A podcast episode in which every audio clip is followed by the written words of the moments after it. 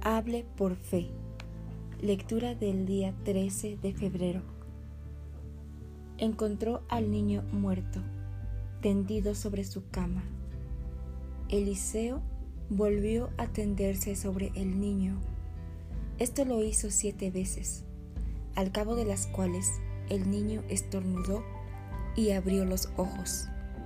Segunda de Reyes, capítulo 4, versículo del 32 al 35.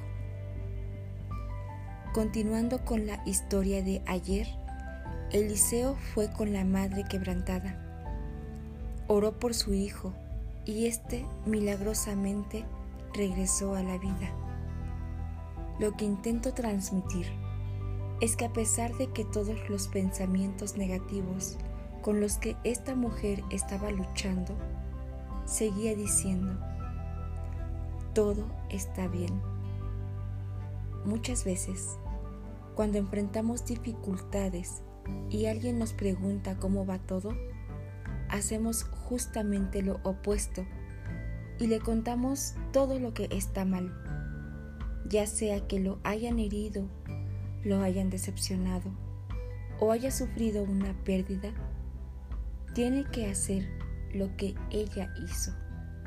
Diga por fe todo está bien. En lo natural, usted debería estar quejándose, hablando mal acerca de sus circunstancias, pero en cambio está haciendo una declaración de fe.